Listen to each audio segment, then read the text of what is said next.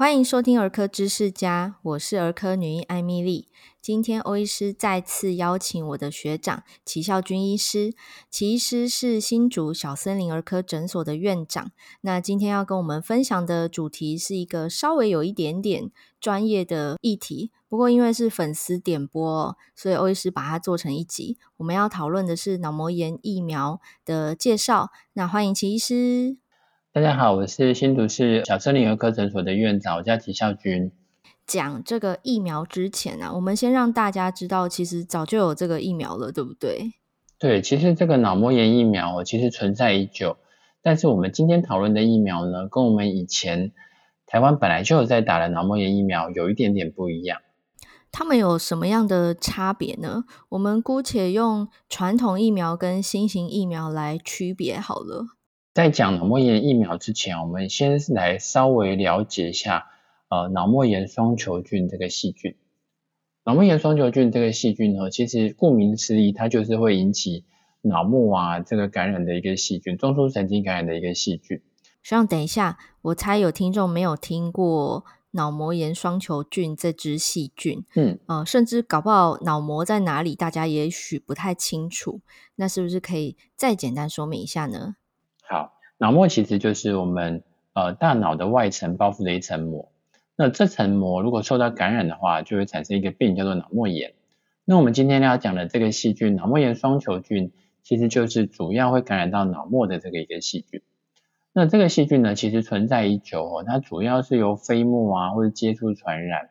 那就血清型来说，这个细菌主要可以分成几个比较常见的流行的型别。主要是 A、B、C、W、X、Y 这六种，但这六种型别呢，其实在世界各地都有流行哦。在呃，在沙乌地阿拉伯啊那一带的流行主要是 A 型为主，那在台湾啊或者是在欧美国家，主要流行的是 B 型为主。但是这两种呃疫苗也分好几种不太一样的，就传统的型别，我们比较好做的疫苗，主要是 cover A、C、W、Y 这几种型别为主。那新型的疫苗，我们现在今年才在台湾上市的这一支，主要是打 B 型为主。哦，原来如此。所以说，传统的疫苗跟新型的疫苗都是预防脑膜炎的疫苗，那只是他们预防的这个菌的型别不同。刚刚我们讲六种嘛，A、B、C、W、X、Y。对。那传统的预防了其中四种，B 型则是我们。台湾会流行的一个呃类别哦，然后所以新型疫苗就是预防 B 型的这个脑膜炎的细菌，对吗？对，没错，呃，制造疫苗的方式不一样哦，所以我们传统型的型别的疫苗其实很早就做出来了，但是那那个那些型别的疫苗只有在出国的人才会建议打，比如说你想要去呃沙乌地阿拉伯啊，或者去哪边朝圣啊，主要是在非洲这一带的。区域出国会来到这个区域的人，才会建议你去旅游门诊打这个疫苗。一般来说，在台湾，因为台湾流行的型别是 B 型啊，所以在 B 型这个疫苗还没有做出来之前，台湾大部分的人都不会打这个脑膜炎的疫苗。我是补充说明一下，刚才齐医师提到，呃，旅游门诊这个是在各大医院医学中心的旅游医学门诊。的一个呃，算是甲医科底下的特别门诊哦。那通常是有去到流行地区的人才会需要接种这支疫苗。然后我们刚刚提到这个 B 型的脑膜炎双球菌啊，则是我们台湾本土会有的菌株。那新型的疫苗就是针对它。这也是为什么呃会有粉丝私讯欧医师来问这个问题，因为他搞不清楚呃到底什么是流行性脑脊髓脑膜炎。哦，它是什么东西啊？这个疫苗要不要打呢？它预防的是什么样的疾病？好，那诚如刚刚齐医师所说的，就是这只细菌造成的病。是。那学长，你可不可以跟观众朋友们讲一下，这个病很严重吗？脑呃，流行性脑膜脊髓炎哦，这个病老实说发生的机会并不高。以台湾来说，大概一年大概就五到十个案例了，发生率非常非常低。那但是相对的来说，发生率不高。为什么大家要打疫苗？就是因为这个病一旦发生的时候，它非常的严重，它的致死的死亡率非常高，或者剩下这些活下来的人，大概有百分之五十到六十的人会留下一些后遗症，包含有一些癫痫啊、听力的障碍啊，或者脑部啊智力的受损。所以其实这个发生率并不高，但是一旦发生这个感染的时候，通常非死即伤哦，通常通常非常的严重。听起来是很可怕的一个疾病哦。诶，其实你刚刚说发生率不高，我我很认真的，我这次在准备访纲的时候，我很认真回想，我到底有没有看过这个病？答案是没有。对啊，因为台湾一年才五到十个嘛。所以，也许我们在这个行医的过程中，五到十年当中，也许顶多看到一个两个，已经蛮多的。对，我在当住院医师的时候，曾经看过一个，就是他来，然后小朋友精神活动力就不好，然后身上就出现那个很明显的瘀斑。那这边可以稍微提一下哦，身上出现紫色的斑点，有点像淤青的斑点，其实就是要一个小心的注意的点，因为正常来说，身上出现的呃斑点。压的时候是会退掉的，比如说我们的荨麻疹啊，我们的过敏的疹子啊，你用压的时候，它其实可以看到红色是可以退掉的。但是相对来说，我们刚刚提到的瘀斑，这种如果你用手去压，它其实它的因为是出血的关系，所以这些这些斑点是不会退掉的。所以当小朋友在身上出现这些瘀斑的时候，就要特别小心是不是脑膜炎呃双球菌这个细菌的感染，它是一个特殊的表征。好像听起来是不是小朋友算是一个危险族群啊？因为他们的免疫系统发育还没有像大人这么成熟。对，其实，在儿科来说，一个一岁以下的小朋友还是主要感染的族群，所以这就是为什么我们这个疫苗会建议两个月以上的小朋友就可以施打，主要就是减少一岁以下这个族群的感染。那在当然，在免疫不全的病人啊，或者比较老的老年人啊。或者本身就有慢性病的病人，当你感染到这个细菌的时候，致死率或造成后面重症的机会也会比平常人更高一些些。哦，所以这个疫苗最小从两个月大的婴儿就可以开始接种了。那有没有什么样的人是不能接种？比方说孕妇或者是哺乳妈妈，她可以接种吗？呃，以目前的访单来说是没有提到有特别有哪一些人不能接种，但是。以孕妇来说，她在访谈当中有写说，呃，不确定孕妇的潜在风险，但是如果有明确的暴露在脑膜炎双球菌的感染风险时，不应该停掉这个疫苗，就仍然评估利弊之后，还是孕妇还是可以接种，并不是绝对的禁忌。那它的禁忌主要是跟呃我们传统那些其他的疫苗都一样，比如说正在有进行性的严重的疾病，正在有一些发烧比较严重的疾病的时候，会希望你先把这些疾病处理好。你再来打这个疫苗，或是对于疫苗相关的成分有一些过敏或曾经有过过敏的反应，大概就不太适合接种。那因为这个是一个死菌的疫苗，死菌的疫苗就是说它里面并没有含有一个活的细菌，所以这支疫苗并不会造成感染。所以对于一些正在怀孕的母亲来说，活菌疫苗不能打，死菌的疫苗是 OK 的。了解，就像是我们现在在接种的 COVID-19 疫苗一样哦，是孕妇也可以接种的。那刚刚提到呃过敏，嗯，我想到的是一般家长最担心的就是打疫苗会有什么副作用。那像这支疫苗，不知道学长你的临床经验，它有很明显的副作用吗？哦、其实这个疫苗不管是单独打，或是跟其他的疫苗合并一起打，都是可以的。那它的主要的副作用还是我们一般的副作用，比如说接触部位的疼痛啊，接触部位的红肿啊，或者是发烧啊，或者躁动。但其实这个发烧跟躁动红肿这些大部分在两三天的观察期之内都会烧退，那大部分都不需要什么治疗。因为其实我们要记得一件事情，我们打疫苗其实是为了身体引起一些免疫的反应，借由这个免疫反应来产生抗体。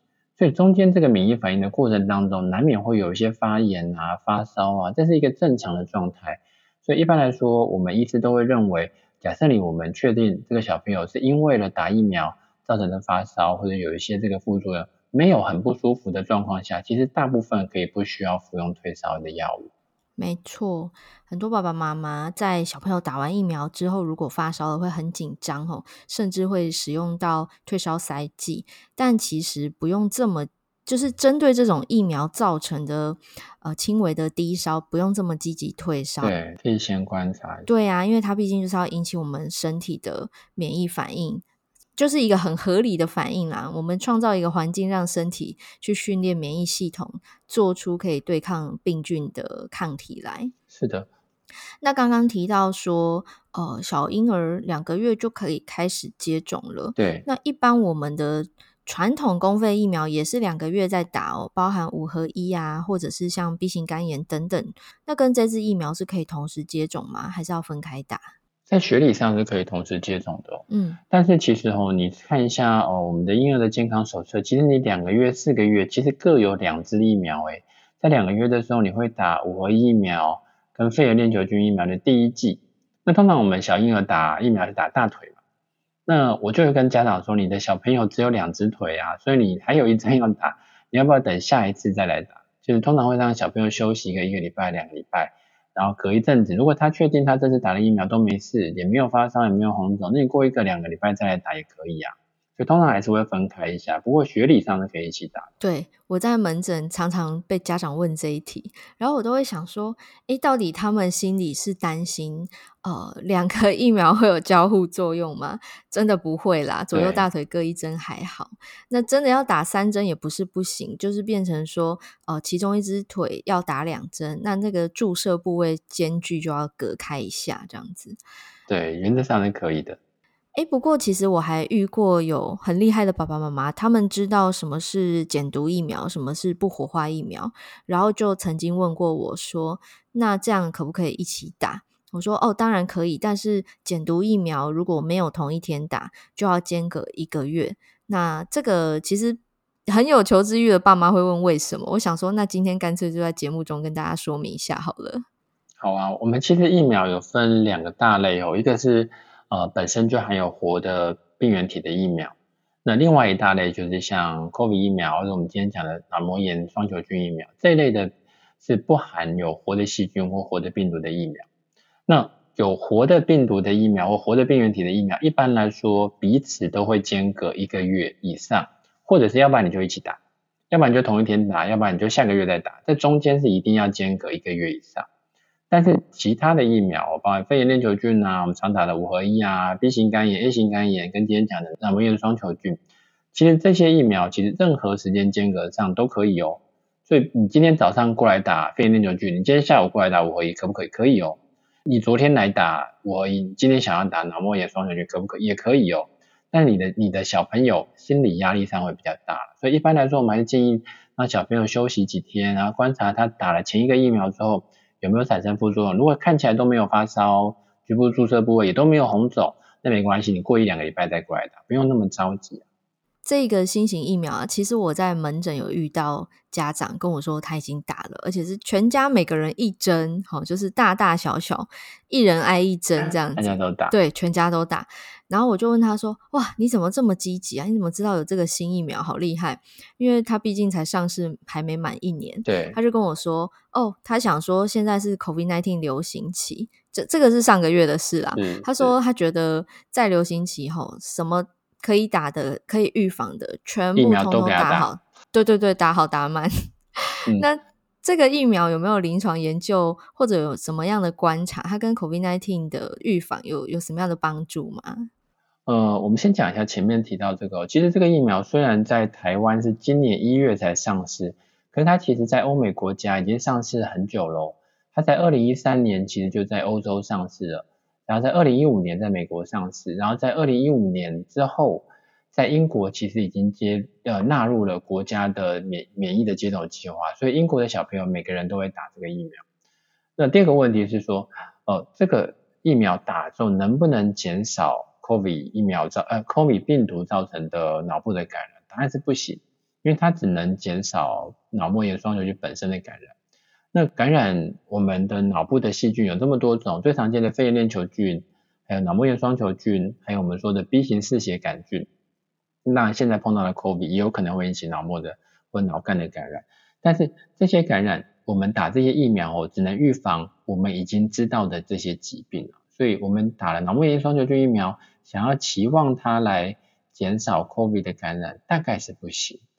那我们打的这些疫苗呢，可以减少，比如说肺炎链球菌啊，或脑膜炎双球菌啊，或者 B 型嗜血杆菌啊，这些造成的脑膜炎的机会，但是没有办法减少 COVID 病毒造成的脑部的感染的机会。所以这个家长问我的问题，哈，他说对这个新冠肺炎的预防有没有帮助？答案是没有直接的帮助。不过呢，间接来讲还是有好处的，因为你毕竟帮身体挡掉其他也是有很高风险、很致命的厉害的细菌的感染。哈，像去年就是全全台湾大缺货的十三价肺炎链球菌疫苗，就是因为这样。对，那。不过这个啊、呃、B 型脑膜炎的这个疫苗啊，我猜应该不会像去年这样大缺货，因为毕竟它是比较高单价的啦。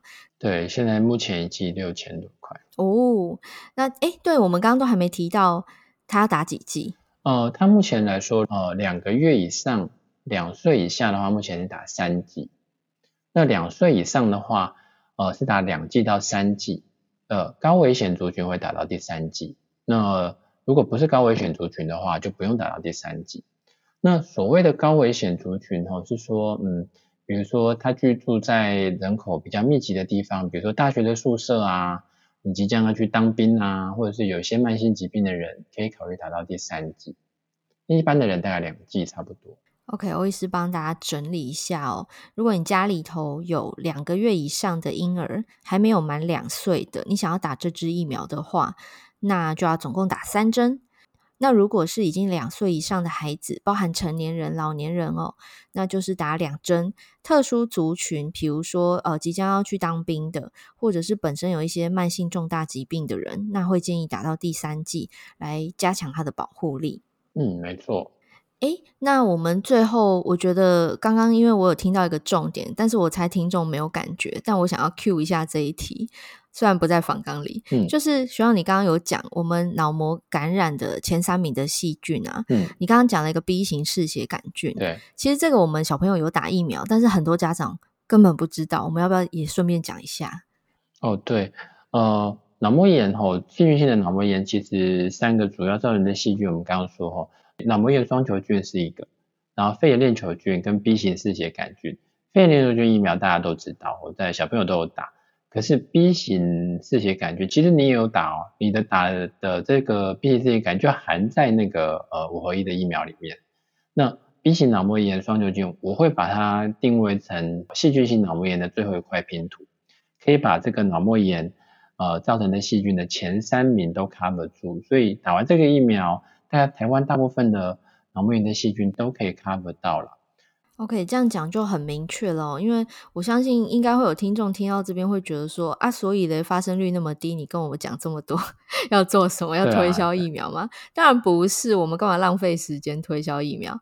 主要是因为小朋友他免疫系统就是不太健全，他没有像我们成人那么成熟的免疫功能，对，所以我们才要用各种预防针来保护他们。对，那台湾真的是很幸福的国度哦。刚呃，学长你在讲那个英国有纳入他们国家的那个保健的制度里嘛？我有印象，因为我看过一个呃要去英国的家庭，就是他做功课，他把那边的呃。要打的疫苗公费自费是什么？把它拍照给我看。对，因为他问我说他来不及在台湾打完的，去英国怎么打这样子？我印象很深刻，就是他们有这个的公费。对，然后他们没有 A 型肝炎，所以 那个孩子就是要在台湾打了一剂 A 肝公费之后，去英国，然后剩下的用自费打。对啊，我们疫苗想要保护的疾病主要有分成两个大类，一部分就是发生率非常低。但是，一旦发生的时候，它非常严重，严重，就像今天我们讲脑膜炎双球菌，没错。那另外一个是发生率比较高，但是发生的时候好像又没有这么严重，就像流感疫苗。所以发生率高、死亡率没有那么高的疫苗，我们需要打，像流感疫苗。那像这种发生率真的不高了，老实说，但是一旦发生的时候会产生一些不可挽回的后果，这类的疫苗我们可能也需要施打。诶，学长，你刚刚说它发生率很低。然后，可是，在什么军营啊、宿舍这种地方，却容易啊、呃、爆发感染，这是为什么啊？没有讲到带菌率的部分啊，就是呃，虽然这个发生率低，但是带菌率很高。我们十个里面有一个人会带菌，百分之十的人会带菌。嗯。可是为什么这些脑膜炎呃双球菌不会感染？因为它需要得到，就像一个武器。嗯。你的你的鼻腔里面的脑膜炎的细菌，也许只有打了一把刀。可是，在群聚之后，我跟你也许住在宿舍里面，我的我我带的脑膜炎双球菌跟你带的脑膜炎，在当中经经过一些肢体的交换，嗯、他拿了一把剑跟一把刀，他就有可能跑到血型性的感染跟脑部的感染。哦，难怪群聚的生活。对，所以为什么带菌率那么高，但是感染率那么低，就是因为这个原因。那为什么感染之后旁旁边的人要投药，是因为感染之后代表这个细菌它有一把剑跟一把刀，它是比较强的细菌。嗯，所以我们要在一开始就把它周围的人全部都治疗好，全部都把这个菌杀死，所以才不会让这个这么强的细菌再散播出去。这也是一个工位政策上的进步。OK，类似包覆策略的概念。对，有点类似包覆策略。我记得这只细菌有前辈形容它是，一旦它入侵脑部，就是九死一伤，这是比较夸大的说法，但是是想要让大家印象深刻，说它真的很严重，留下后遗症是一辈子不会好的那种后遗症哦。那相信没有人想要遇到。那既然它有疫苗可以预防了，如果大家觉得嗯不放心，或者是其实没有预算上的困扰的话，这支疫苗其实我觉得是蛮值得接种的。是，呃，脑膜炎细菌的这个介绍上，我们也会提到一句话，就是这个这个细菌的死亡率其实相当高，百分之十到四十啊。那我们来相对比较一下流感的死亡率，大概百分之零点一到零点二。那之前比较严重的 Delta 病毒，大概死亡率大概百分之二左右。那所以相对起来，其实你想哦，脑膜炎的死亡率其实非常高，而且有十分之一的人，即使是在适当的照护底下，仍然有可能会死亡。那剩下这些存活下来的人，即使存活下来有五分之一的人，还是会受到一些听力的受损啊、癫痫啊、认知的障碍啊，或智力的减退，或动作上的障碍。所以这个这个疫苗可以保护你，不要得到这么重严重的疾病。好哦，我们今天呃特地花了时间来介绍这只细菌，还有它造成的疾病，以及预防它的疫苗，主要是为了回答我的粉砖 私讯问我的家长，但是其实也是跟大家科普一下哈，就是有这么样一只可怕的细菌，然后呢，我们有很好的武器可以去预防它。那在新冠肺炎的疫情之下，其实。呃，我相信学长，你门诊应该也很有感觉，就是很多小婴儿的公费 routine 就是。例行应该要来打的疫苗都被 delay 了，对，对，就是可能比如说两个月大的疫苗拖到五个月大才带来打之类的，这其实是非常危险的做法，嗯，因为他们就是最需要保护的一群，可是他们这些很重要的预防致命性疾病的疫苗都被耽误了，所以今天这一集除了让大家认识一个新的细菌、新的疫苗之外，其实最主要是想要呼吁大家不要因为害怕疫情不敢带孩子出门打预防针，呃，我。我觉得这样会有那么一点本末倒置了哈，我他们最需要被保护，可是疫苗却被耽搁了。对，所以其实哈，在疫情期间，呃，只要做好适当的防护，常规的疫苗还是要接种，就像肺炎链球菌疫苗就可以减少肺部感染的并发症的机会啊，所以这些常规疫苗还是要按照时间打。对，讲到肺炎链球菌，其实最近我的门诊都还会出现来自费接种的成人，我就觉得，哎，他真的很聪明诶，疫情越是流行，越要有更多的武器来保护我们自己哦，在很像在身体筑起一道又一道的城墙，预防这个病毒的侵袭。对啊，所以也要提醒大家，如果你真的还没有打 COVID 疫苗第三剂的话，也尽快去接种疫苗的第三剂哦。没错，好的，今天我们介绍了。脑膜炎双球菌这个细菌，它造成的疾病以及预防的方式，还有呢，呼吁大家在 COVID-19 疫情之下，小朋友的常规疫苗记得要按时去接种，这才是保护他们的最佳策略哦。那这个疫苗其实，在市面上没有很常见，所以呢，大家如果有想要接种的话，可能要呃问问你住家附近的哪些诊所或医院有哦。那关于这支细菌、这个疾病还有这个疫苗的详细介绍呢，其实是有写了文章，那欧医师我会把它放在今天节目的说明栏里头，有兴趣的听众朋友欢迎点进去，呃，去阅读一下，认识一下这个疾病哦。那今天非常谢谢小森林儿科诊所院长齐孝军医师来到节目当中跟大家分享，也谢谢大家的收听，我们下次再见喽，拜拜。谢谢，拜拜，拜拜。